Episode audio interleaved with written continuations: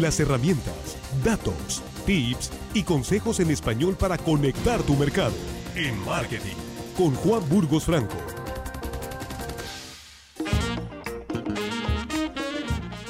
Hola Juan, ¿cómo estás? Buenos días. Muy buenos días Luis Alberto, buenos días a todos Sinaloa, a todo tu auditorio. Pues Luis Alberto, si ponemos un poco de atención, vamos a poder ver en los últimos días, recientemente en la calle, muchos negocios eh, nuevos informales. Mucha gente está ocupando las cocheras de sus casas para salir a vender prácticamente de todo, pero principalmente eh, comida preparada, botana, elotes, esquites, eh, papas, etcétera, o bien incluso en las en las esquinas, en los cruceros, estamos viendo que está mucha gente poniéndose a vender frutas o verduras o pescados y mariscos frescos. Esto, Luis Alberto, es un efecto muy natural cuando se presenta una crisis económica. Según los datos oficiales, en Sinaloa se cerraron alrededor de 50 mil negocios a causa de la pandemia de manera temporal y pues muchos de estos negocios no están volviendo a abrir, están batallando para abrir. En México, Luis Alberto, amigos del auditorio, hay 13 millones de personas buscando trabajo y 46% de la población dice que vio sus ingresos disminuidos a causa de la crisis de salud. Entonces, Luis Alberto, pues ante este escenario es muy normal y natural que la gente busque generar un ingreso adicional o bien tratar de sustituir el ingreso principal que se perdió en la casa.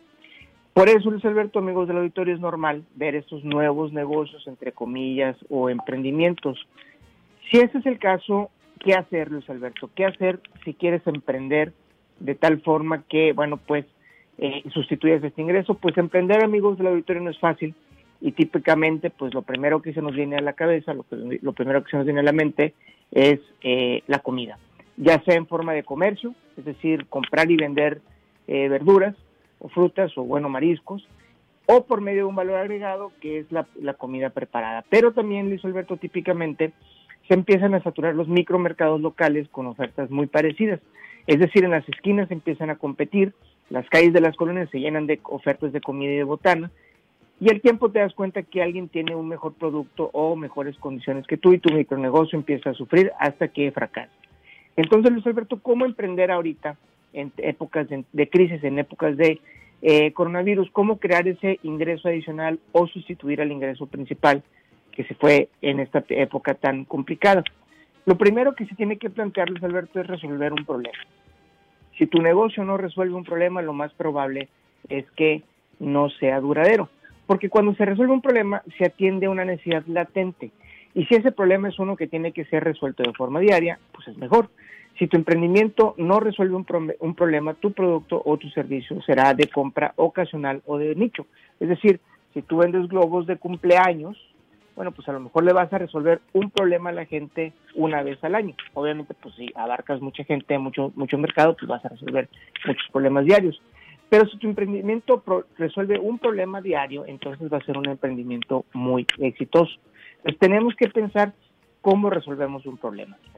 Ahora, si encontraste ya un problema que resolver, lo siguiente es generar el canal de distribución o responder la pregunta cómo lo voy a vender, que es lo que los mercadólogos le dicen la última milla, la famosa última milla. Hoy hay muchas maneras de hacerle llegar al mercado nuestros productos o avisar al mercado de que existimos gracias a la digitalización de la economía, a las redes sociales, etcétera. Pero tenemos que pensar en gran escala. Desde nuestro negocio chiquito, de nuestra, de nuestra cochera, tenemos que pensar en gran escala. Y tenemos que ver cómo alguien más nos ayuda a vender lo que nosotros estamos haciendo, claro, en un esquema de comisión. Ahora, si tu esquema de comisión está en establecerte en un sitio de alta afluencia o donde necesariamente pasan muchas personas durante el día, está bien, se vale o incluso si tu negocio considera el cambaseo o la venta de, de, de puerta en puerta, está también bien. El tema es que tengas muy claro cómo vas a vender ese problema, ese, esa resolución del problema y cómo vas a hacerle llegar tu producto a la gente. Ahora, por último, y no menos importante, es la administración, Luis Alberto. Y se empieza por saber muy bien cuáles son tus costos. Si tú no tienes claros cuáles son tus costos, entonces vas a tener un problema muy serio en el futuro. Muchas veces hay costos agregados que no consideramos, como por ejemplo la gasolina que gastamos en ir a, comprar aquellas cosas que vamos a vender o la luz que gastamos cuando estamos en nuestra casa por hacer el producto u ofrecer el, servicio.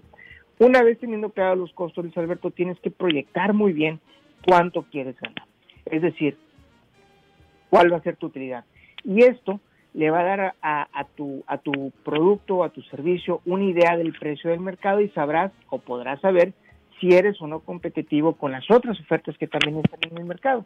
Entonces, es importante saber muy bien tu esquema de costos, saber muy bien cuánto quieres ganar y conforme vayas vendiendo y, avanzando, saber ahorrar y reinvertir para que el negocio crezca y con el tiempo pues tus utilidades sean jugosas. Entonces, Luis Alberto, en resumen, hay que eh, resolver un problema o buscar resolver un problema de esos que están saliendo ahorita o a lo mejor un problema que tiene mucho tiempo. Este, una vez que encontraste qué problema que resolver, hay que saber cómo vas a vender la solución a ese problema. Vas a, vas, vas a tener que decir, decidir cuál va a ser tu canal de distribución y cuál va a ser tu entrega de última milla. Y por último, administrarte muy bien, saber muy bien cuál es tu esquema de costos para, en función de esos costos, saber cuánto vas a querer o poder ganar en función del mercado, Luis Alberto. Y pues, a todos los que están ahorita emprendiendo, mucha suerte, no es fácil. La gran mayoría de los emprendimientos, eh, pues en el primer año sufren, en el primer año fracasan, pero hay muchos que pueden salir adelante si se eh, toman en cuenta estas tres premisas del emprendimiento en México, Luis Alberto. Y lo que decías, Juan, revisar, lo que decías, revisar a la competencia, ¿no? También, que a veces puede estar ya hasta muy fuerte. Claro, muchas veces tú sales con un producto que a lo mejor la, competencia ya lo tiene, ya lo tiene en el, en el radar o ya lo tiene en el, mercado, y pues resulta que tu producto a lo mejor es muy bueno, pero está más caro, o a lo mejor no tienes el mismo esquema de distribución, o si nos vamos a un a una micro microambiente económico de colonia, por decir algo, muchas veces eh, mi vecina hace una cochinita pibil mucho mejor que la mía, a lo mejor la es un poco más barata, y pues ya con eso este, quedo yo fuera de mercado. Entonces, yo por eso empiezo con la idea de resolver un problema. ¿Qué problema vas a resolver? No sé, eh, si vives en una colonia que hay, no sé, muchos perros que necesitan ir a pasearse en la tarde, pues a lo mejor el problema es resolver, a resolver es eso, o sea, sacar a los perros a pasear y ahí puedes tener ya un ingreso adicional en tu hogar. ¿no? Este, van a ser tiempos complicados, Luis Alberto, van a ser tiempos difíciles para, para los negocios, para las empresas, pero eso no significa que no podamos emprender en esta época de coronavirus. Así es. Eh, para más información, Juan. Luis Alberto, mi Twitter es Juan, arroba Juan Burgos, mi Facebook es facebook.com de Juan Burgos y mi correo electrónico es juaneseburgos arroba gmail. Muchas gracias, Juan. Juan, muy buenos días. Muchas gracias, Luis Alberto. Un saludo a todos, Sinaloa.